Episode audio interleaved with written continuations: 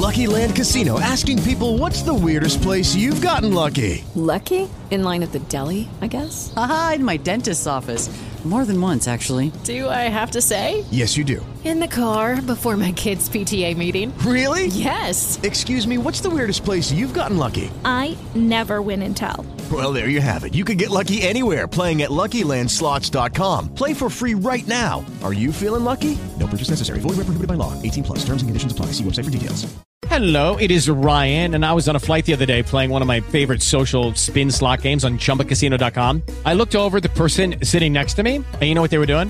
They were also playing Chumba Casino. Coincidence? I think not. Everybody's loving having fun with it. Chumba Casino is home to hundreds of casino-style games that you can play for free anytime, anywhere even at 30,000 feet. So sign up now at ChumbaCasino.com to claim your free welcome bonus. That's ChumbaCasino.com and live the Chumba life. No purchase necessary. BGW. Void prohibited by law. See terms and conditions. 18 plus.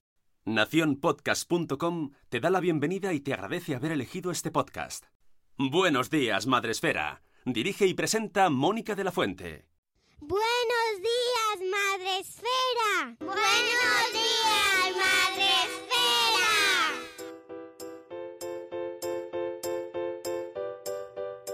Hola amigos, bienvenidos un día más a Buenos días Madre Esfera, el podcast de la comunidad de creadores de contenido sobre crianza en castellano.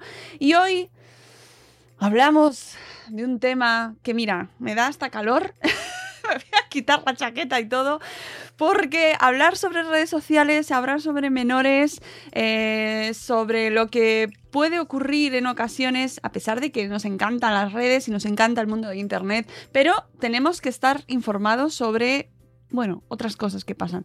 Para hablar sobre TikTok en concreto, como una red social que se ha puesto muy de moda muchísimo este año, con, a raíz especialmente de la pandemia, contamos con la amiga, de, uy, con la amiga, contamos con la ayuda y la colaboración y la presencia de nuestro amigo Pablo Duchemont, Duch, Duchemont.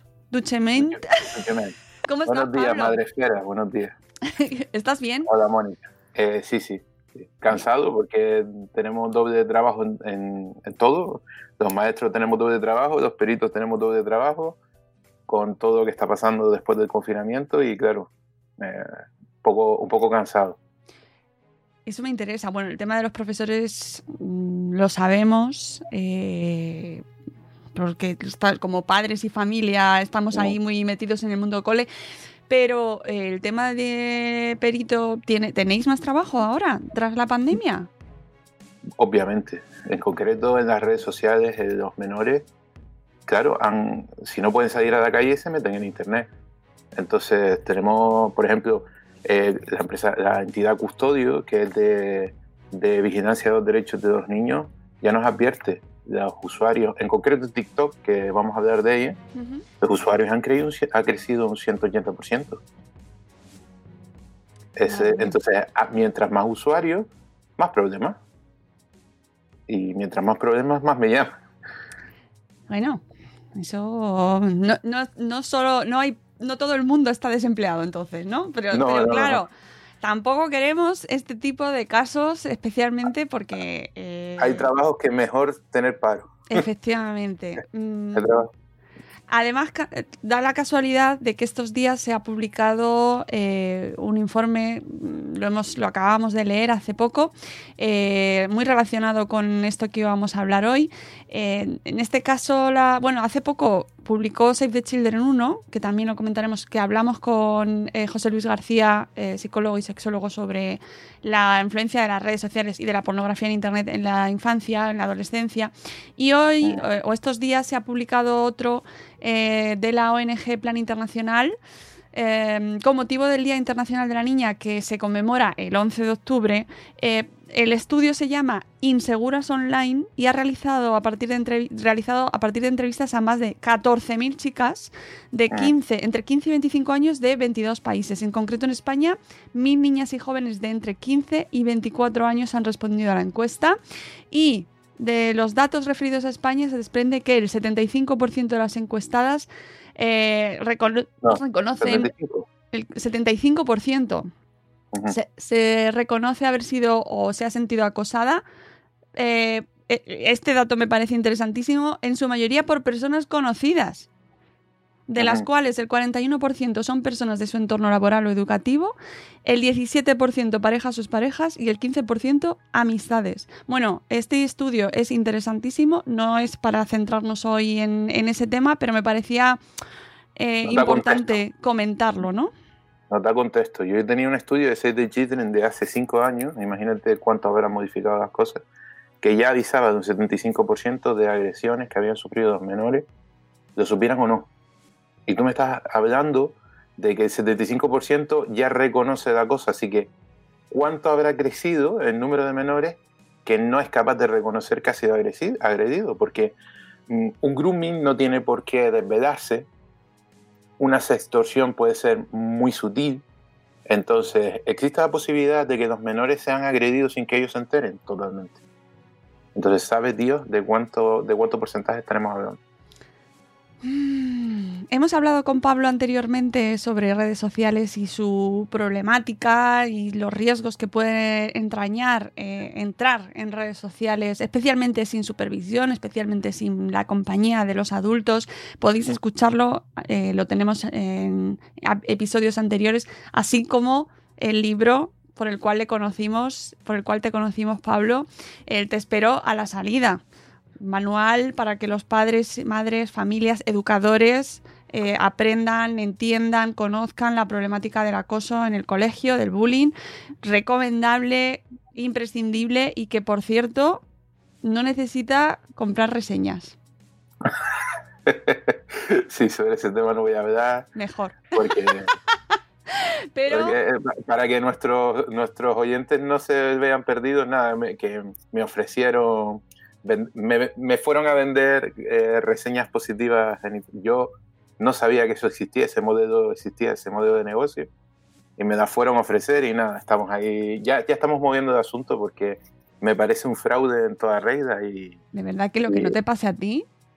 Pero fíjate que, que, desde que lo publiqué, hay un montón de gente y un montón de escritores que han dicho, a mí me pasó lo mismo. De hecho, hay una, hay una señora, una, una chica que también es profesora, casualmente, que yo no conocía y a partir de este ídolo lo conocí, a la que le hicieron exactamente la misma oferta, pero con el mismo precio y todo. Digo yo, es que va a ser la misma persona. Tiene pinta. Entonces, sí, se pueden comprar reseñas positivas, se pueden comprar por lo visto. Yo me desayuné hace tres días con esto. Eh, seguid a Pablo por Twitter, por favor, porque mm, eh, es que no paramos de aprender contigo. O sea, yo no sé. Yo, yo, yo. yo. Desde luego, pero bueno, insisto, hoy vamos a hablar de TikTok, porque eh, con la pandemia, ¿qué ha pasado con TikTok? Pues TikTok se ha disparado, se ha disparado, como te decía, un 180% extra, pero hay números que son más, más preocupantes. Eh, TikTok tiene un 60% de su, de su población, por decirlo de alguna manera, que son menores de 20 años y quizás ese, ese número no nos sorprende tanto, pero ya empieza a sorprendernos cuando por lo visto resulta que es la red favorita de niños de entre 4 y 15 años. Y el 4, el 4 no es una equivocación. De entre 4 y 15 años. Hay niños de 4 años accediendo a esta red social. Y esto es un problema. Mira, como ya te estoy viendo la cara, y, siempre, que, y siempre que tenemos una, una de estas entrevistas, eh, te vas con un, con un sabor agridulce, porque está bien saber, pero estas cosas son muy desagradables. Te voy a decir que esta, que esta vez va a ser muy diferente por dos motivos. La primera, porque me voy a mojar a muerte con las edades. Tú siempre me preguntas a qué edad le damos el móvil, a qué edad. Esta vez te voy, te voy a hablar muy claro y te voy a dar edades desde mi punto de vista. Venga. Y segundo, porque para que el final sea un poquito menos desagradable, mm, avísame cuando tengamos cinco minutos para acabar, porque me he preparado algo, oh. algo alegre, algo bonito para acabar con buen sabor de boca, ¿vale? Vale. Bueno, pues venga con lo gordo. Vamos con lo malo. Mira, eh, para empezar tenemos que, plantearnos hasta qué punto es legal que, hayan o no hayan menores en la red. Y, eso, el, Reglamento General de Protección de Datos en su artículo 8.1 lo deja claro a nivel europeo, pero también es verdad que da la oportunidad de que los países modifiquen un poco eh, la ley mínima. Y España la modificó desde mi punto de vista, para mal, la bajó y la situó en 14 años. A partir de los 14 años se considera que el menor es capaz de gestionar sus propios datos. Bueno, vamos a no vamos a opinar, pero el caso es que Eh, a partir de los 14 años, si un menor quiere publicar, puede publicar aunque los padres no estén de acuerdo. Si un menor quiere tener una red social, una cuenta en una red social, puede tenerla aunque los padres no estén de acuerdo. Eh, antes de eso, los padres son quienes mandan, pero ambos progenitores o tutores legales. Y esto es muy importante porque suele haber cierta confusión con el tema de las custodias. Da igual las custodias, ¿vale? Siempre que se tenga la patria potestad del niño, que es una cosa muy difícil de perder en España, tiene que haber pasado algo muy gordo para que te quiten la patria potestad.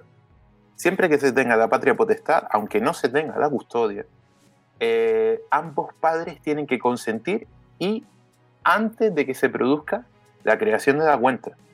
Si se produce la creación de una cuenta y uno de los padres no está de acuerdo, esa cuenta es ilegal. Que es muy interesante. Entonces, acuerdo de ambos progenitores. Eh, aparte de todo esto, TikTok expresa en su propia normativa que prohíbe el uso de sus cuentas a menores de 13 años. Es el propio TikTok quien prohíbe el uso de las cuentas. Entonces aquí la única, en teoría, el, único coladero, que podría haber son los padres que sacan a sus niños en, los vídeos. Que un, que un menor tenga una cuenta está prohibido por la normativa de TikTok y en teoría, si lo denunciamos, le chapan la cuenta. En teoría. Claro, porque lo que pasa mucho es que son los padres los que les crean la cuenta a los niños, pero con el teléfono del padre o de la madre y con los datos de los padres. Mm, realmente lo que más pasa es que el niño mienta sobre su edad. Eso pero es que tenemos que entender que eso es así. Lo que más ocurre es que el niño miente sobre su edad, dice yo tengo más de 18 años o yo tengo más de 16, dependiendo de dónde quiera acceder. Y entonces tiene acceso a toda la red y esto no se verifica hasta que hay un grueso de denuncias contra esa cuenta. Y los usuarios malintencionados obviamente no denuncian esta cuenta. Quieren seguir teniendo acceso al niño.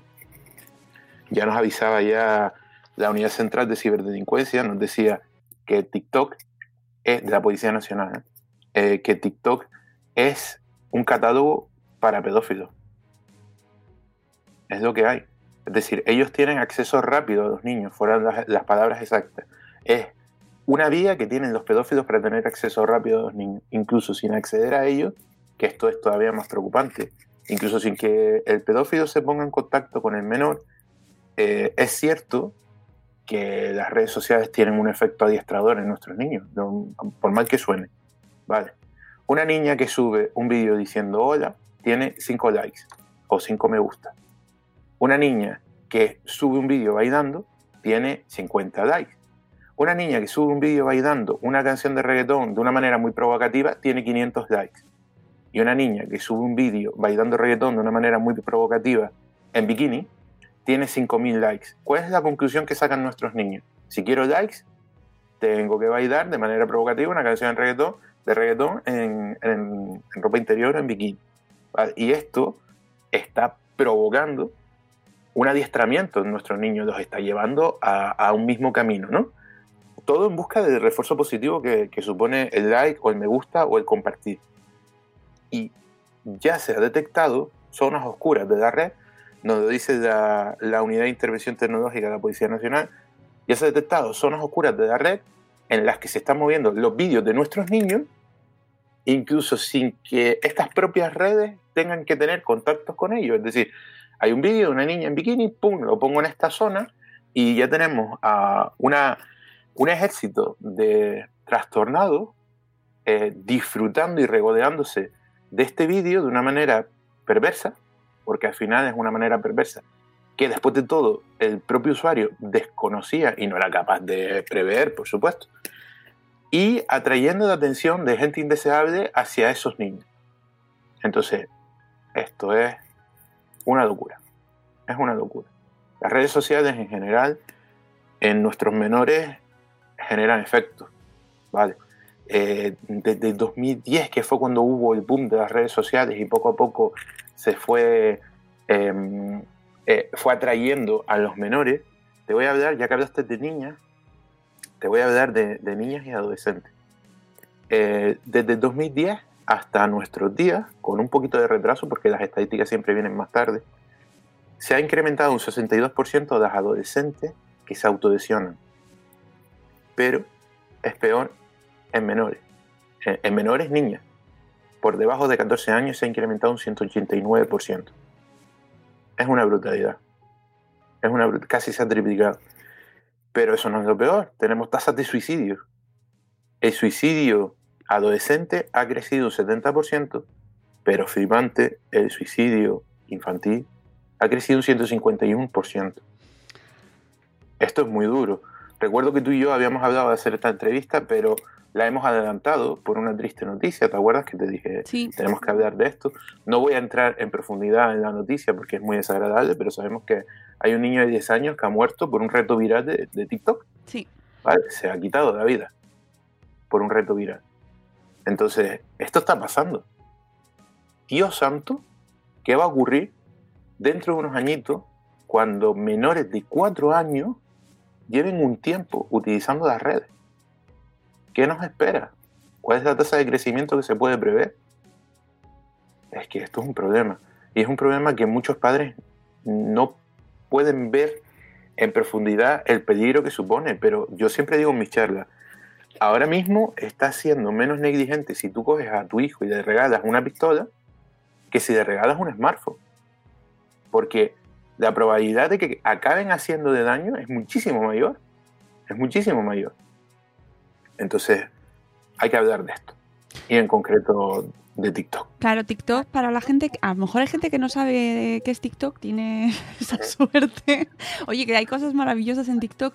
Nace hace unos años eh, para eh, mm, que los niños, bueno, sobre todo gente joven, haga covers de canciones, ¿no? Y, mm, suban sus canciones y sus versiones y sus bailes. Básicamente son música y baile. Esa era la idea cuando, cuando TikTok era una, una red social que se llamaba Musicali. Exacto. Pero entonces fue comprado por una empresa china que se llama ByteDance y, entonces, digamos que cambió un poco la, política, el estilo de uso, y mm, se hizo de manera que fuera más adictiva. Te digo, te digo un dato interesante. Los menores pasan una media de 82 minutos consumiendo vídeos en TikTok. Mm. Una media de 82 minutos. Mucho, ¿eh? Yo quisiera que mis alumnos pasaran la mitad de ese tiempo estudiando. Y, y sí, pero ¿sabes qué pasa? Que TikTok está ideado para generar mucha adicción y para consumir mucho tiempo sin que te enteres. Es decir, tú le preguntas a un niño que lleva 82 minutos consumiendo vídeos en TikTok cuánto tiempo lleva y te dice que lleva 10 minutos. Es que el tiempo se va. Te lo digo yo, que yo también tengo una cuenta. Ah, no da uso, sino que la uso para para, investigar. Pero es verdad que tú entras en TikTok, te pones a ver vídeos y se te va el tiempo. Es un agujero negro de vídeos. Sí, porque además la forma en la que funciona va solo, ¿no? Es decir, eh, no sé si tienes que subir la pantalla para seguir viéndolos o te surgen solos. se llama el scroll permanente, el scroll infinito. Entonces, tú le vas dando y siempre tienes contenido, siempre, tienes contenido. Entonces, además hay algoritmos que están todo el tiempo eh, vigilando qué es lo que te gusta y qué es lo que no, en qué, en qué vídeo empleas más tiempo y en cuáles menos, para saber qué tipo de vídeo te gusta. Entonces, si a ti te gusta la pesca y te paras cinco segunditos más en un vídeo de pesca, te empieza a sacar cada vez más vídeos de pesca. Entonces es más fácil que te quedes ahí enganchado y no, y no sueltes el modo. Esto, este mecanismo no solo afecta a los niños, nos afecta a todos. Eso ya lo comenté, no sé si habéis visto el documental el, dilema de las redes, pero bueno. sí, y lo, recomiendo muchísimo. Claro, eh, es, hablan mucho de este fenómeno, ¿no? De cómo mantiene, te mantiene enganchado, enganchado y se basa en eso. Y nos afecta a todos. O sea, es decir, esto no es una cuestión solo de que afecte a los niños, ojo todos tenemos que saber lo que... no, claro, claro. Claro, que, que, tienen mecanismos de, para generar adicción nos afecta a todos, pero el problema es qué efectos a largo plazo, y esto te debería hablar algún psicopedagogo, qué efectos a largo plazo tiene la adicción en niños tan pequeñitos cuyo cerebro no está terminado de formar, y los tiene, ¿vale? Por ejemplo, en ese mismo documental, que me encanta, por cierto, lo recomiendo muchísimo, ¿vale? Eh, en 80 no, no sé cuánto, era una hora y una hora, una hora y media aproximadamente. En una hora y media en ese documental eh, prácticamente comprimieron un año y medio de actividad en mi cuenta, ¿sabes? Es, increíble y lo transmitieron de una forma muy, muy positiva, me, encantó. Entonces, eh, ya te digo, en los niños no solamente está el tema de, de, la adicción, que ya es un problema en sí, en una mente sin formar. Estamos hablando también del efecto adiestrador, que es que no podemos olvidarlo. Una, una red social es una tragaperra, una tragaperra aplicado al, al refuerzo social. supongo que habrá venido muchos profesionales aquí hablando de educación y te habrán, te habrán hablado de lo que es el, el conductismo y qué es el, el, condicionamiento operante de Skinner.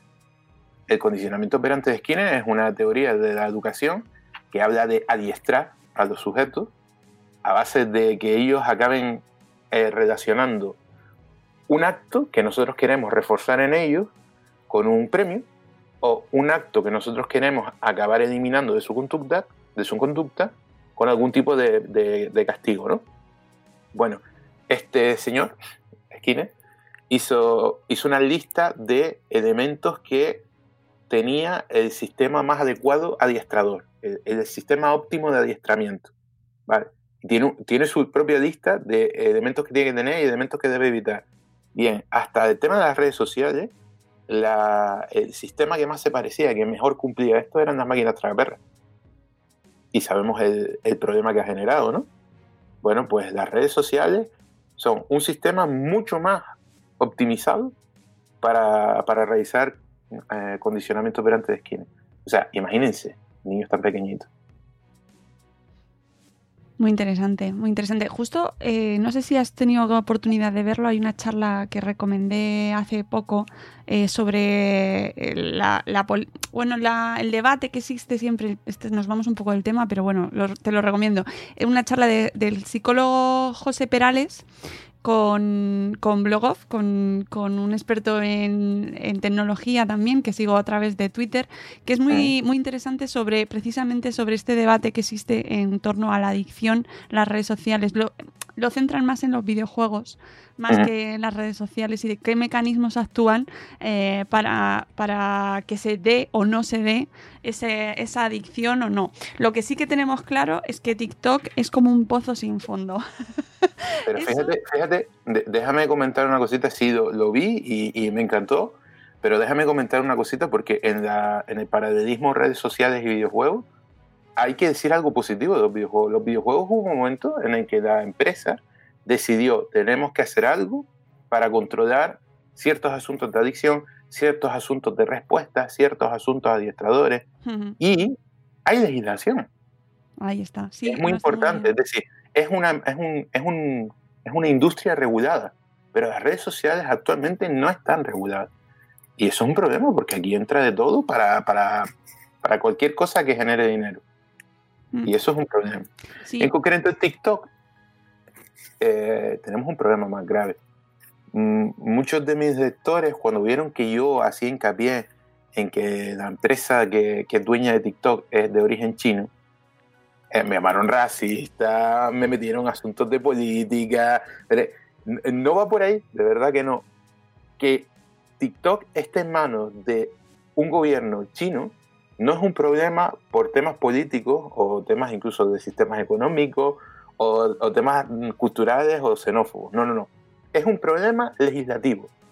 Yo quiero hacer mucho hincapié en esto, porque hay una ley que es la COPA, que es para es, mm, sobre, sobre protección infantil online, que eh, es estadounidense, pero es verdad que en muchos países, sobre todo los que consideramos países desarrollados, ¿no? el nombre que reciben, eh, se atienen a ella, se adhieren a ella. Entonces, cuando un país detecta que hay un usuario que está eh, haciendo un uso malintencionado de una red social con respecto a un niño, tiene que avisar a una unidad de, autoridades eh, en la que dejan claro que el niño puede acabar siendo víctima de algún tipo de explotación infantil. Vale. Y, esa, y esas autoridades, que son estadounidenses, son prácticamente los dueños del mundo, mal que no pese, pero esto lo hacen bien, vamos a reconocerlo. ellos actúan inmediatamente en su país, pero si no, si no tiene que ver con su país, eh, se pone en contacto con, con, las policías de otros países. En concreto, tienen contactos muy, muy estrechos con la Interpol aquí. Entonces, eh, las redes sociales, todas las redes sociales tienen sus problemas, ya hemos hablado muchas veces de las redes sociales, no defiendo las redes sociales y menos en, en el uso de menores, pero si te digo una cosa, aunque sea, tenemos cierta seguridad de que las redes sociales se atienen a esta normativa. Bueno, hay que escuchar, no sé si has escuchado a Marcelino Madrigal. No. Ostras. Ah, tengo, a ver, no, no lo he escuchado contigo. Pues, no sé si... pues tienes un episodio pendiente con nosotros porque Marcelino pone las pilas a las redes sociales en este tema precisamente, pero de una manera escandalosa. Y no, no, no, o sea, que tiene sus fallas. Pero agujeros así de grandes. Pero sí, sí, sí, sí. Y aún existiendo la normativa, con lo cual, si ni siquiera existe, pero en concreto te estoy hablando de explotación infantil, ¿eh? que, es la copa. Sí, eh, él habla precisamente de ese tema y por eso yo te la, te la recomiendo mucho porque lleva un montón de años eh, luchando para que las redes sociales eh, se pongan las pilas realmente con este tema. Sí, es indiscutible, es indiscutible que, que la copa tiene sus fallos y tiene graves agujeros y, y, quien conoce la ley conoce la trampa y encuentra formas de, de, huir de ella. Pero hay un grueso de, de, de indeseables, de pederastas, de pedófilos, que lo son a nivel amateur. O sea, ¿entiendes a lo que me refiero? Eh, y esos caen con esta ley. Esos caen al final. Los, los que no son profesionales del sector, por llamarlo de alguna forma, ¿vale? Los que no llevan redes y, y, simplemente es un trastornado que quiere empezar a explotar a un niño, ¿no? Estos suelen caer aquí. Y, y, y el problema es que eh, China no se adhiere a la copa. Entonces, es una red social, dicho así, va a sonar fatal, pero es una red social que protege la, privacidad de los pedófilos. Suena, suena serio. Mm. Además, además, China eh, tiene internamente una legislación que obliga a todas las empresas de carácter tecnológico a poner los datos que maneja al servicio del gobierno chino sin ningún tipo de cortapisa, sin ningún tipo de garantía de derechos digitales. Entonces, todo dato que nuestros niños suben a TikTok es un dato que está en manos del gobierno chino que lo usará como crea oportuno, sin ningún tipo de garantía sobre cuál es su uso. Entonces, sinceramente, desde el punto de vista legislativo, si el resto del mundo está mal, China está peor. Y, y ese es uno de los grandes problemas de, no sé si lo viste, es que justo están publicando ahora muchas cosas, pero salió en la revista Jama eh, la semana pasada eh, un artículo y referente a un estudio precisamente sobre la ley Copa y cómo se mm, tiene que endurecer las condiciones de privacidad, de, que se tiene que asegurar la privacidad de los niños que utilizan especialmente las apps eh, dedicadas a este público infantil, mm. porque eh, aportan los datos de estos niños a terceros, a terceras partes. Y está... Bueno, desde el punto de vista de la app, que, que ese es otro tema que notaría para horas, desde el punto de vista de las apps, la app de TikTok además es especialmente invasiva. No sé si lo sabías. Sí. La app de TikTok tiene muchas fallas de seguridad. Vamos a llamarlo fallas de seguridad y no ser mal pensado. Por ejemplo, se detectó que la, que la app de TikTok, una de cada tres veces que tú haces clic en la pantalla mientras la tienes abierta, copia lo que tienes en el portapapeles. El portapapeles es donde se queda guardado por un momento cualquier cosa que da atado, copiar para luego pegar. Copia lo que tienes en, el portapapeles y lo envía a, a, a ByteDance. Entonces, estamos hablando de datos que no tienen que ver con la aplicación ni con las redes, ni con su red, pero que ellos quieren disponer de ellos, de esos datos, y con datos que podrían ser muy sensibles, porque por ejemplo hay gente que coge y para tiene, tiene sus contraseñas en algún lado y las copia para luego pegarlas en el, en la ventana de login y resulta que si hace eso, la, la contraseña está momentáneamente en el portapapeles, abres TikTok y se lo manda a los chinos, así sin mosca ninguna. Eh, es, que, es que yo sé que expresado así llama la atención, pero es que es lo que hay. Es lo que hay. Y recordemos, esos datos están en manos del gobierno chino eh, sin ningún tipo de garantía. ¿Vale? Entonces, es, es interesante saber lo increíblemente invasiva que, que es TikTok hay estudios, claro, todo esto es a base de, de contraingeniería, de ingeniería inversa, porque no tenemos acceso al código fuente de, de la aplicación de TikTok, obviamente. Pero hay unos cuantos ingenieros que se han puesto ahí a trabajar e incluso han llegado a detectar que en ocasiones coge coordenadas GPS del dispositivo y se las manda a, a, ByteDance. ¿Para qué quieren tenernos ubicados? Es que, es que es, es una red muy peligrosa está pensada especialmente para atraer a un público en el que es muy peligroso su uso y además encima la aplicación es especialmente invasiva y está gestionada por una legislación especialmente laxa, por decirlo de alguna forma. Tenemos ahí un cóctel brutal. Es fantástico. Sí, sí, vamos. es una cosa. Pero em, existe que hay muchos padres que lo tienen eh, eh, establecido el modo restringido, ¿no? Tiene un modo restringido, el control parental. empecemos desde el principio. El modo restringido, por decirlo de alguna forma, eh, es que restringido no es, yo no, no yo llamaría restringido. Pero bueno, vamos a llamarlo así. El modo restringido para menores de TikTok no viene de TikTok en TikTok de serie. Viene después de que Estados Unidos le impusieran una sanción de 5,7 millonazos a la empresa eh, eh ByteDance eh, por culpa de incumplir la copa, es decir, por culpa de que protegían a, los pedófilos, ¿vale? Después de pagar, que por cierto para, para ByteDance eso fue calderilla, después de pagar, eh, Estados Unidos le pone, le, pone, le pone condiciones para seguir operando en Estados Unidos. Y una de las cosas a las que llegan a un acuerdo es este, este, esta especie de modo restringido para menores. El modo restringido para menores lo que tiene es que no permite hacer dúos, no permite recibir mensajes hasta que llegas a los 16 años y eh, solo accedes a unos vídeos que han sido aprobados para, para menores. ¿vale? Fallos de esto, los que quieras y más. Porque el algoritmo que detecta que un vídeo no es apropiado para un menor, evidentemente no hay un señor ahí diciendo este sí, este no, este sí, este no, es un algoritmo. El algoritmo que detecta que un vídeo no es apropiado para un menor se basa en las denuncias que recibe el vídeo.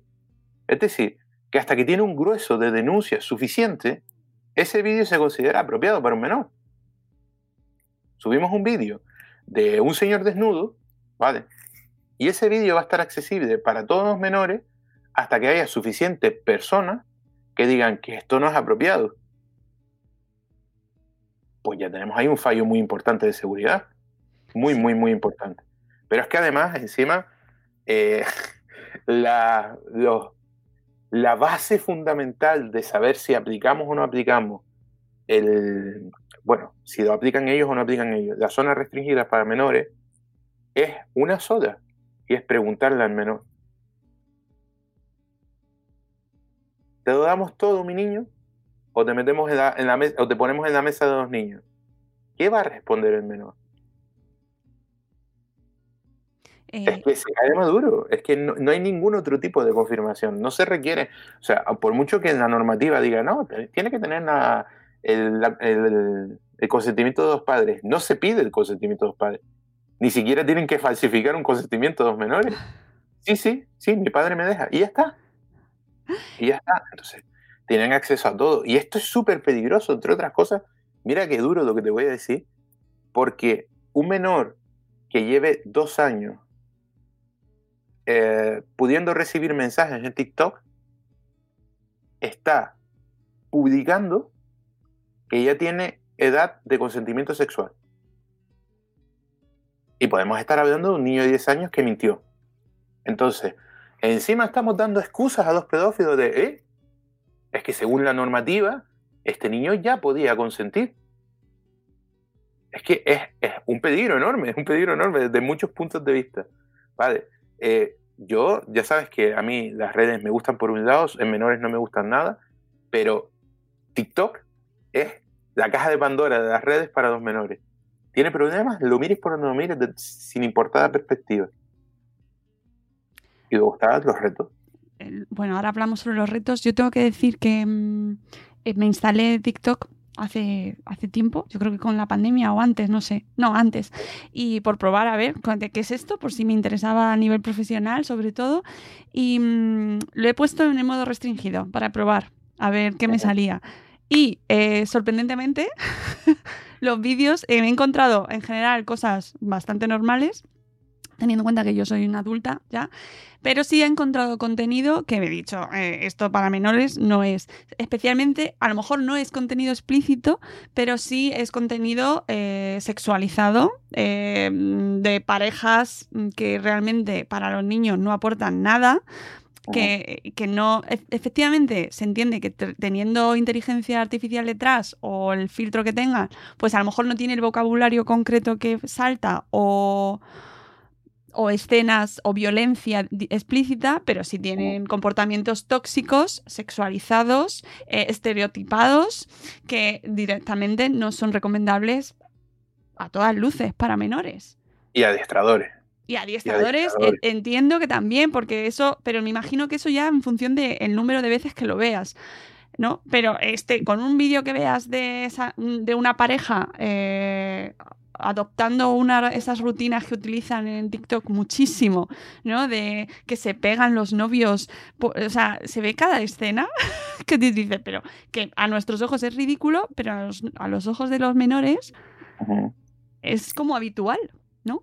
Bueno, y, a través de a través de los audios mismos, eh, las canciones que se cantan. Bueno, claro. Bueno, no hablar de, la música que se escucha, ¿no? Eh, pero bueno, el vocabulario, agüita con el vocabulario y, los audios no se restringen, ¿eh? Claro. se restringen la imagen. Y agüita con el vocabulario, pero también agüita con las enseñanzas que tienen esos audios, ¿vale? Eh, eh, hay un menor en mi familia, no voy a especificar quién es, pero hay una menor en mi familia que está bastante, bastante enganchadita a TikTok, ¿vale? Y yo veo las cosas que sube, ¿no? Entonces, ahí se ve, ahí se ve eh, el efecto adiestrador, porque se intenta normalizar conductas que no son nada, nada correctas, como por ejemplo el ser un desastre en, la escuela, por ponerte un ejemplo. ¿vale? Un ejemplo laico, las cosas que, de las que yo suelo hablar es un ejemplo laico. Suspender mucho o repetir mucho en la escuela, tal. Vale. Em, la menor de la que yo te hablo es una crack. Es increíblemente buena. Es buenísima en la escuela. Pero cuando sube vídeos a, a TikTok, ella cuenta que es muy mala, que ha repetido, que, que la profesora tiene manía, que eh, a base de audio, ¿vale? Por ejemplo, em, el típico audio de eh, tag de, estudiante, baja un dedo si has repetido alguna vez y ves que ella baja el dedo y tú dices, ¿cómo que tú has repetido alguna vez? Si te tengo un seguimiento académico que no veas, tú no has repetido nunca, pero ¿qué pasa? Que lo que te hace estar en la moda es repetir, pues baja el dedo sea, baja el dedo si alguna vez la profesora ha tachado la clase. ¿Y tú qué? ¿Qué? Y no es que yo no lo sepa, te aseguro que sé lo que pasa con esa menor de mi familia. No, es simplemente que eso es lo que espera el público, así que eso es lo que ella le da. Y entonces consigue más seguidores. Luego hay mm, cierto tipo de comentarios eh, que tú dices, pero si esto no es nada propio de ti. Por ejemplo, el me regalo, me regalo en los comentarios me saliste en para ti. Y, ella responde, es que soy para ti. Ostras. Pero si eres una niña, ¿qué estás diciendo? Tú ni siquiera deberías saber exactamente cuál es la implicación de esa frase. Claro, es que eso es lo que se ve ahí. Y al final tú ves que me la están adiestrando, es que me la están adiestrando para hacer una más, una más de la moda que han planteado que es lo normal yo quiero dejar claro que eh, mm, esto pasa no solo en TikTok, esto pasa en otros sitios también. Pasa en YouTube, pasa en la calle, pasa en, en, todas partes. Es decir, eso son, es la sociedad. Pero hablamos de esta red social en concreto de TikTok por su efecto eh, amplificador. Es decir, ¿hay cosas buenas en TikTok? Sí. sí. Que no, es que quiero que quede claro, porque no es cuestión de demonizar la red en sí, pero que tiene muchos problemas. No, es que, es que redes sociales, yo, yo te digo, las redes sociales en general son una herramienta. Y como herramienta que eso se puede utilizar para construir o para destruir. Vale. Pero es que en concreto TikTok es que, es que parece especialmente creada para potenciar la, la, zona destructiva. ¿Que puede haber zona constructiva? Sí, no te digo no, por supuesto. Pero parece pensada para potenciar toda, todo el uso negativo de las redes. Aunque pueda haber uso positivo, parece, parece que está pensada para, a ver, eh, las adicciones, vamos a fomentar las adicciones. El componente adiestrador, vamos a fomentar el componente adiestrador. El componente robarte tiempo, vamos a fomentar el componente robarte tiempo. El componente mm, pérdida de privacidad, vamos a fomentar, porque claro, porque en TikTok solo puedes grabar vídeos, no puedes subir una foto o no puedes subir un pensamiento que tengas. Tienes que grabarte y si te grabas ya está. No solo tu imagen, sino la imagen de las fotos que salgan detrás en tu, en tu pared, eh, zonas de tu casa. Entonces, parece pensado para potenciar todo esto. Y hablemos de los retos. Venga, que esto me interesa muchísimo. Los retos, mira, antes, antes de que TikTok tuviera su boom, ya teníamos un problema con los retos. Sí, sí. Mucha gente ha oído hablar de la ballena azul, pero por si no lo han oído, lo voy a resumir muy rápido. La ballena azul eh, fue un movimiento Mm, de un estudiante de psicología de 17, de 17 18 años, era jovencito, era jovencito, eh, que consistía en intentar manipular la mente y la conducta de los menores. Entonces, él se hizo una lista de retos, de, de misiones, que iban de menos a más, de menos a más peligrosas. La última misión, bueno, a lo largo de las misiones, lo que se suponía que hacía era gamificar, era que los menores lo vieran como un juego y se metieran de lleno en el tengo que conseguir llegar al final, tengo que superar el juego. Y al final te iba, te iba acercando cada vez más a la posibilidad de hacerte daño a ti mismo. Iba poco a poco. Al principio te pedía simplemente que te, que te cortara e hicieras una foto y la subieras a internet.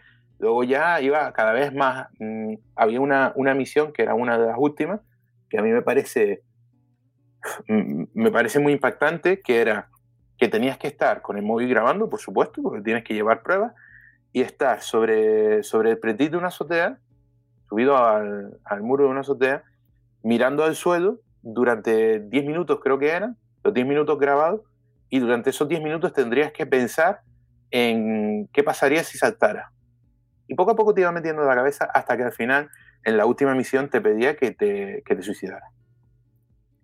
Murieron niños. Murieron niños. ¿Vale? Pero eh, es, verdad que en otras redes sociales el tema de los retos, no voy a decir que está controlado, ni mucho menos, pero, pero ofrece vías para perseguirlos, para, para controlarlos o por lo menos para investigar. Vale. Los retos en TikTok se nos van de las manos. Se nos van muchísimo de las manos. Entonces, eh, lamentablemente, la noticia con la que abrimos es un, un asunto muy, muy, muy parecido. El, el, tío se llamaba El hombre de la capucha y hacía exactamente lo mismo, solo que con sus propios retos y, bueno, tenemos al final eh, la pérdida de la vida de un niño de 10 años, una criaturita de 10 años. Esta criatura de 10 años escribe una nota que es, papá, mamá, os amo, pero tengo que seguir al hombre de la capucha. Y coge y se danza de un duodécimo piso. ¿Hasta qué punto puede estar alienado un niño de 10 años para, a pesar de en el momento en el que va a llevar a cabo la última misión, es que me afecta y todo, me afecta mucho hasta el momento en el que va a llevar a cabo la última misión, siendo consciente de que tiene una familia a la que quiere y que quiere, aún así, dar ese paso. Pues esa, esa alienación es brutísima y lo vemos, lo vemos a pequeña escala en los retos de, TikTok. Te proponen hacer algo y no te planteas demasiado si es peligroso o si tiene alguna consecuencia. Hay que hacerlo porque la moda es hacerlo y porque vas a conseguir muchos seguidores y muchos likes y lo hace. Entonces vemos a gente que eh, mm, considera una moda y considera divertido hacerte, hacerse una foto en la vía del tren justo antes de que pase el tren. Vemos a gente que considera muy gracioso y muy divertido eh, meterse una cucharada de canela en la boca, por lo visto la canela cierra los bronquios y, claro, el, ataque de tos que te entra, jajaja, qué divertido, jajaja, qué divertido, coge un asmático y lo mata. Vemos a gente saltando dos balcones que antes sabíamos que existía, pero por lo menos estaba acotado a su, a su grupo de contacto, no es genérico. Entonces, eh, tenemos un gran problema con los retos en, TikTok. Y, eh, y, uno de los problemas principales es que estos retos pueden ser instrumentalizados para conseguir lo que personas indeseables quieran conseguir. Queremos conseguir que una niña acabe quitándose la ropa delante de la cámara. Hacemos un reto. Y esto pasó, ¿eh? no me lo estoy inventando, esto pasó. Era, eh, no sé si has visto este vídeo, en, este tipo de vídeo, este tipo de reto. Es, em, simplemente consiste en que el, a base de grabar y pausar la grabación, los niños se van cambiando de ropa. Entonces llevan una ropa muy de abrigo, hacen así como, como si se la quitaran, entonces cortan el vídeo y se vuelven a grabar con menos ropa. Entonces se van quitando ropa se van quitando ropa hasta que al final, si tenemos suerte, terminan en que están en traje de baño o en, ropa interior. Vale, si tenemos suerte. ¿Por qué? ¿Por qué? Porque era un reto viral. A nadie se le ocurre qué intencionalidad podría haber en que, esto, en que este reto se viralizara. ¿A quién se le ocurre me, me resultaría divertido que los niños se quitaran ropa delante de la cámara? Es que no, no, hay que ser, no hay que ser un detective para ver venir por dónde viene el asunto, ¿no? Es que tenemos un problema grave ahí y muy difícil de controlar. Que además parece como que es una cosa muy lejana y que a nosotros no nos, pasa nunca, ni nos va a pasar nunca. Pero, pero está pasando. Tiene un alcance brutalísimo. Claro, es que a mí me dicen, no, profe, bueno, en las charlas, en las charlas que hago, me dicen, no, profe, porque yo no conozco a nadie que haya salido perjudicado por, por tener TikTok. No. No conoces a nadie que te haya confesado que ha sido perjudicado por estar en TikTok. Muchas de esas personas ni siquiera lo saben. Eso es interesante. Eh, muchos de esos niños no saben que su vídeo ha sido extraído y metido en una zona oscura de Internet para el deleite de gentuza es que además, eh, si lo supieran, evidentemente no van a ir a sus compañeros de clase a decirle, me entró un asqueroso eh, por, por, mensajería de TikTok que me pidió estas guarradas y yo fui tan tonto que se las, se las mandé. No, eso no va a pasar. Ni siquiera los padres nos van a contar estas cosas. Hay que ser muy valiente para ser eh, un padre que ha sufrido una agresión a su hijo en TikTok y coger y publicar en las redes, porque lo primero que hacen es cuestionarte a ti como padre. Entonces, claro, entre que no se da a conocer la problemática y que la problemática está muy bien disimulada, pues a nadie le pasa nada, así que yo lo hago. Mira un reto viral, Mónica. es un reto que consiste en, además siempre es con una misma canción, de reggaetón, por supuesto, que consiste en madres, madres adolescentes, madres muy jóvenes, eh, salen bailando la canción de reggaetón diciendo, me dijeron que si tenía mi hijo a tal edad, se iba, me iban a arruinar la vida, ¿no? Y al momento, lo típico, cortan y, siguen grabando y está el niño bailando con, e, con, con ellas el reggaetón, ¿no? Dice, eh, pero yo soy muy feliz ahora, ¿no? Y tú dices, yo no sé si te arruinaron la vida, pero que no tienes la cabecita para saber que sacar a tu hijo en una red social plagada de pederasta no es buena idea, eso sí lo tengo claro. Eso sí lo tengo claro. ¿Cómo sacas a tu hijo? Pero cómo, y, madre sacando a bebés, madre sacando. Yo no entiendo, porque no hay mala intención. Tú tienes un vídeo de tu niño haciendo una monería, y quieres presumir de él, y quieres que todo el mundo lo vea y se ría y disfrute de su vídeo. Pero te has parado a pensar que hay al menos 7 millones de depredadores sexuales deseando que tú despases ese vídeo. Te atrae la idea de que hayan 7 millones de depredadores sexuales manejando ese vídeo o, en el peor de los casos, llamando la atención sobre tu hijo. Parémonos a pensar. sobre el tema de la exposición de niños, eh, hay, hay, mucho, mucho, mucho, mucho que insistir en este tema, por favor. Mm, los retos con niños, los retos con niños en TikTok. Aparte de que no sea hasta. Eh, yo no lo entiendo, lo juro, no lo mm, entiendo por ejemplo, este que se, que se hacía de tirar una loncha de queso en la cara. Que además que es desagradable, ¿no? Primero desagradable. Eh, ¿qué necesidad tiene? Es denigrante para tu hijo, mm, que habrá gente que lo considere gracioso, pero de verdad... Digamos que tienes el sentido de humor que te hace pensar que eso es divertido, vale, bien. Ahora, subirlo a, no internet, a una red plagada de pederastas, es que es que yo no entiendo, yo, yo creo que eso es inconsciencia pura y dura. No creo que alguien sabiendo que esto es así, pero sí es verdad que cuando, por ejemplo, yo comento algo por el estilo, claro, lo comento con mucho tacto, ¿eh? No cojo y le digo, ¿cómo puede ser tan mala madre o tan mal padre? No, Ni, ni le digo, ¿sabes el peligro en el que estás? Ni siquiera, ni siquiera. Solamente con mencionar que, mm, por ejemplo, veo un vídeo en TikTok en el que un padre saca a una niñita de 7 años y le digo, por supuesto denuncio a cuenta, por supuesto. Llamamiento desde aquí, por favor, seguidores de Madresfera, denuncien la cuenta. Denuncien la cuenta, que no pasa nada. No hay temas legales, simplemente es decir a TikTok, haz tu trabajo y cierra esta cuenta que aquí hay un niño. Ya está. ¿Vale? Y hacen un montón, pero de verdad que hacen un montón. No, es que el niño va a coger y a los cinco minutos y se va a abrir otra cuenta. Vale, pero hemos ahorrado cinco minutos de pederastas mirando a ese niño. Ya hemos ganado un mundo. Vale, bueno, perdona el Kit eh, em, lo que te estaba diciendo. Eh, ¿Qué te estaba diciendo? Sí, que cuando, cuando comentas en, redes. Ah, sí, sí. Cuando comento que TikTok está prohibida para menores de 13 años, los padres se vuelven locos, se, se, se, ponen muy agresivos y me dicen, pero a ti qué te pasa, pero tú a qué vienes aquí y tal, no sé. Entonces, eh, yo creo que hay un efecto de, de, no saber, pero también hay un efecto de no querer saber.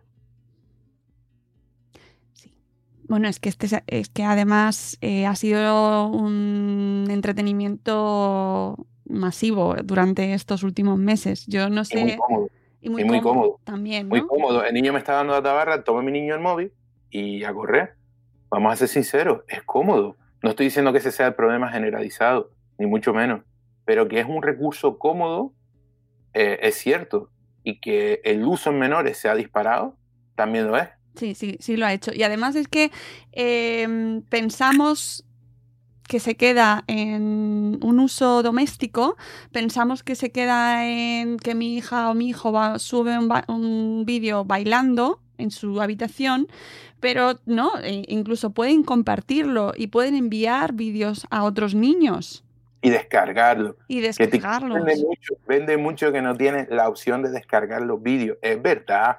TikTok no tiene la opción de descargar los vídeos, pero no necesitas ni tres minutos de buscar por internet para saber cómo descargar un vídeo de TikTok, ¿vale? Con y sin la marca de agua, que casi peor que sea sin la marca de agua, porque que, que sea con la marca de agua, porque en la marca de agua viene datos de tu hijo. Entonces, entonces, que y se tú como perito informático lo sabes. Pero, no, pero vamos, lo, sé yo y lo sé un niño de 13 años que tenga ganas de descargarse un vídeo de, un compañero de clase y hacer una maldad. ¿Y, ¿Y qué necesita? Necesita un minuto de buscar en Google. Es que hay páginas específicas destinadas a descargar vídeos de, de, de TikTok esto es muy interesante y quiero recalcarlo y está relacionado con el informe del que hemos hablado al principio de Plan Internacional. Eh, me llama mucho la atención que las redes sociales en muchas ocasiones son utilizadas para el acoso de gente que se conoce, o sea, gente de tu entorno. Eh, mm, lo hablábamos antes de empezar el programa, a mí me ha parecido muy significativo y además he escuchado hablar de muchos casos y me parece que tenemos que ser muy conscientes también de que mm, son herramientas maravillosas, pero también herramientas que dan un acceso muy sencillo a alguien que no, a que a veces los padres vemos el peligro como muy desconocido, ¿no? Como hay redes, hay eh, gente que, que eso no te va a pasar a ti nunca, ¿no? Lo ves muy lejano, pero es que también das herramientas a alguien de clase, del entorno mm, cercano, entorno familiar, para hacer daño. ¿Es así? Es así. Es decir, yo te estaba diciendo que es verdad que no es la mayoría de los casos por los que me llaman o por los que me contratan. No es la mayoría, pero sí tengo una cantidad importante de casos en los que al final resulta que el acosador era alguien del entorno. Es verdad que la herramienta sigue siendo la red social, y es verdad que la red social da la oportunidad a gente que no sea del entorno, por lo cual estamos aumentando la, el peligro potencial, pero sí es verdad que da nuevas opciones a gente del entorno. Y si me ha pasado, me ha pasado con compañeros de clase, me ha pasado. Me ha pasado, quiero decir que me han llamado para casos, no, no es que me lo hayan hecho. Eh, me ha pasado con vecinos, me pasó una vez con el casero de una chica. Yo eso lo he leído, Al final era el casero el que le estaba haciendo acoso. Y me ha pasado con familiares, que parece casi más duro. Y sí pasa. escuché en Chicago cuando estuve en, una, en un congreso un caso espeluznante, espeluznante, de una madre que contaba cómo su hija se había suicidado, una niña pequeña, eh, por el acoso que recibió a través de redes sociales de una vecina de la edad de la madre. ¿eh? Pero es que esto, a ver, eh, Mira, mezclando, mezclando temas que es que dan, dan pie a mezclarse, déjame decirte que, que últimamente mm, en la mayoría de los casos de acoso que me llega, de acoso puro y duro que me llega, tienen que ver con la, con la homofobia, que tienen que ver con la LGTBI-fobia. Cuando hay redes de por medio, yo he visto a, a los chavales hundidos, hundidos. Entonces, es una herramienta extra. Si ya era, si era un problema antes, imagínate ahora que los acosadores tienen acceso no solo a mucha información de, la víctima, sino que además tienen la posibilidad de amplificar eh, su, daño para que todo el mundo se entere. Que al final el número de espectadores es una parte muy importante del daño de un acoso. Entonces, claro, si, tiene, si en vez de los los 20 compañeros de clase que ven cómo, te insultan, tienes a 500.000 seguidores que ven cómo te insultan y encima ves que de esos 500.000 seguidores hay 5.000 que le dan like al insulto, eso te hunde, es que te destruye la autoestima. Nos quedan cinco minutos, así que mm, creo que es el momento ideal para que terminemos un poquito hacia arriba. Vale, primero que nada, me, mojo. Eh, mm, edades, hasta los 14 años, nada. Bien. Nada de redes sociales.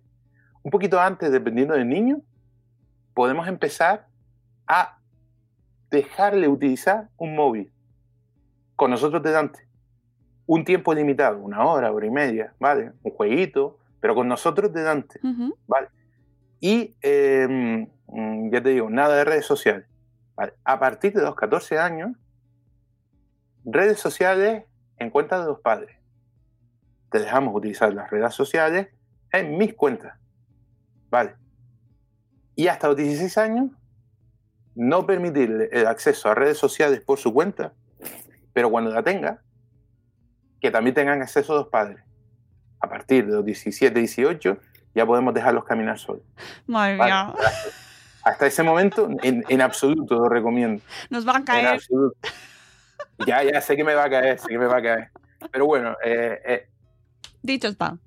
Dicho está, y además lo he dicho porque he visto, es decir, estadísticamente yo he llegado a las conclusiones de que son las mejores edades, no es una opinión porque a mí me parezca oportuno, es que he visto los casos. Vale, y acabamos con una sonrisa. Venga, sí. Ven, eh, hace tiempo que yo ya me di cuenta de que hay un amplio sector de padres a los que por mucho que yo les diga van a pasar de mí. Vamos a ser sinceros, vamos a ser sinceros. Hay, hay una corriente muy, muy motivadora para regalarle a un niño cuando hace la comunión. Vale, hay, hay, es lo que hay. Yo no puedo luchar contra la moda, por decirlo de alguna forma. Lo intento, pero sé que hay un, un, amplio grupo de padres que, sin ser padres especialmente negligentes o que no les importa la seguridad de sus hijos ni nada de eso, simplemente se doblegan al movimiento de la sociedad en lugar de ante la seguridad de sus hijos no lo entiendo, pero es lo que hay, es lo que hay. Entonces yo hubo un momento en el que dije, mira, mm, si no voy a conseguir convencerlo, más que sea, vamos a ayudarle a que sepan proteger un poquito más al niño. Entonces he hecho unas charlas sobre mm, herramientas para gestionar la presencia de los niños en las redes, ¿vale? gestionar remotamente para que tú puedas saber dónde se está metiendo tu niño, qué está haciendo, con quién está hablando, y ese tipo de cosas. Y he hecho unas actividades en concreto, en, a cada colegio que he ido, he propuesto un plan que se llama el plan ATIC, que es de alerta temprana TIC, que es un, proyecto de educación. Educa a los niños en la autoprotección, educa a los padres en, en la alfabetización de la seguridad informática y educa a los profesores, que es muy importante. Y dentro de ese plan, todo esto es una introducción, y dentro de ese plan eh, llevé a cabo un proyecto que fue muy bonito, yo no puedo hablar de él sin emocionarme, que fue muy bonito, fue en un centro en el que tienes el vídeo en internet, eh, en el que afortunadamente teníamos desde ciclos formativos de informática, en donde se daba la asignatura de seguridad informática, de partida yoga, y también había primaria e infantil. Entonces, este proyecto consistía en coger a los niños del de ciclo y después de explicarles los conocimientos sobre seguridad, que hicieran cuentos adaptados a infantil. Entonces nosotros cogíamos esos cuentos, una vez ellos los terminaban, yo les llevaba un ojito para saber si estaba correcto desde el punto de vista de la seguridad, luego se lo dábamos a una compañera mía de infantil, que les llevaba un ojito para saber si estaba bien adaptado el vocabulario infantil. Y cuando ya estaba todo el mundo conforme, un día íbamos todos esos niños de ciclo a leerle los cuentos a los niños de infantil. Fue increíble, fue increíble. El proyecto se llamó Lobitos en la Red, porque es importante que nosotros sepamos que también en la red hay lobitos. ¿Por qué cuento esto? Porque quiero que dejemos de tener como padres el complejo de ellos saben más que yo, que no es verdad. Es verdad que ellos saben más del uso, pero no de lo que hay detrás. Entonces quiero un poco que dejemos de tener ese, ese complejillo de, de yo es que yo quise de, de, internet. No, no, sabes de sentido común, que eso es precisamente de lo que carece un niño. Y, y quiero que veamos que existen opciones para ir educando desde ya a los niños. Yo no cojo a mi hijo de dos años y le, dijo, y le digo, no te vayas con los desconocidos que te pueden violar. Obviamente no. ¿Qué te cuento? Caperucita Roja. ¿De qué va Caperucita Roja? Cuidado con los desconocidos que se hacen pasar por gente de confianza que pueden hacerte daño, ¿no? Adaptemos, ¿vale? Entonces, Caperucita Roja a través de un chat es un caso de grooming de manual. Se hace pasar por la abuelita, ¿no? Entonces, podemos Sí podemos, señores, aunque no tengamos idea de Internet, como padres podemos adaptar los cuentos para enseñar a nuestros niños. Y al final que nuestros niños tengan un poquito de, cultura de autoprotección. No sé si te gustó el final. Mucho, ¿no? Y busquen, además...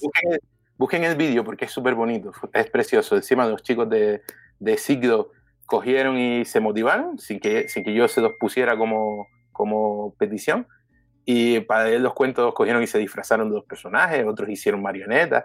Fue increíble, me, gusta mucho porque termina de una manera positiva y además enfatiza algo que aquí me gusta mucho reivindicar, que es la capacidad de nuestros jóvenes y de nuestros niños de, discernir también, ¿no? Es decir, confiar en ellos. Mm, nuestros niños también pueden aprender a diferenciar las situaciones, pero eso sí, según las edades y con nuestro apoyo y nuestro acompañamiento, siempre. siempre que podamos. Pero podemos empezar desde ya. Claro, siempre. Ya podemos empezar a, a, explicarles los valores de autoprotección y que ellos vayan empezando a diferenciar esto es mm, correcto, esto es incorrecto, esto es recomendable, esto no es recomendable. ¿Vale? Porque hay una falta enorme de eso. Sí. Y, y muy importante la intimidad, el concepto de la privacidad. Vale, ¿me dejas soltar un eslogan? Sí. es un eslogan mío, ¿vale? Siempre lo digo en todas las charlas de padre. Menor Internet y privacidad, mejor dicho, menor Internet e intimidad, es una combinación que nunca genera nada bueno. Sé que hay muchos padres así rollo New Age que te dicen, yo es que respeto la intimidad de mi hijo. Cuidado, estás respetando, si tú le dejas a tu hijo un ordenador en su habitación, en su dormitorio, para que lo use en su intimidad, estás respetando la intimidad de tu hijo y de 7 millones de pederastas que quieren tener acceso a él. ¿Seguro que quieres respetar esa intimidad? O sea, tenemos que tener en cuenta que no es solo ellos, es todo lo que después de venir. Entonces, la combinación intimidad, internet y menor nunca generó nada bueno. Y en muchas ocasiones generó algo malo. Entonces, el ordenador al salón. El móvil, te vas a dormir, déjalo fuera. Que ¿Para qué quiere intimidad e internet un niño? Estamos pensando en adolescentes, estamos eh, pensando en su desarrollo sexual, personal. Eh, hay alternativas, ¿vale? hay muchas alternativas. Separemos Internet de la privacidad cuando hablamos de menores, porque Internet y, e intimidad siempre genera problemas. Me gusta ese eslogan.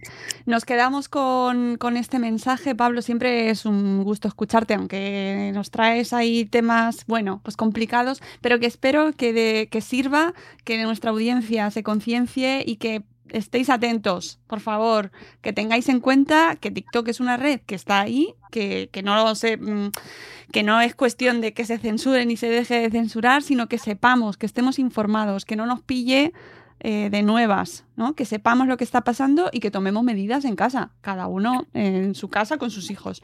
Pablo, muchísimas gracias. A, ustedes, Madrefera, a ti, Mónica. Muchas gracias y nosotros nos despedimos, amigos. Volveremos a hablar con Pablo seguro en otro momento porque esto es no parar y espero que sea con cosas mejores, más positivas, pero bueno, siempre aprendemos un montón y eso es muy positivo. Gracias a todos por habernos acompañado. Hasta luego, Mariano. Adiós.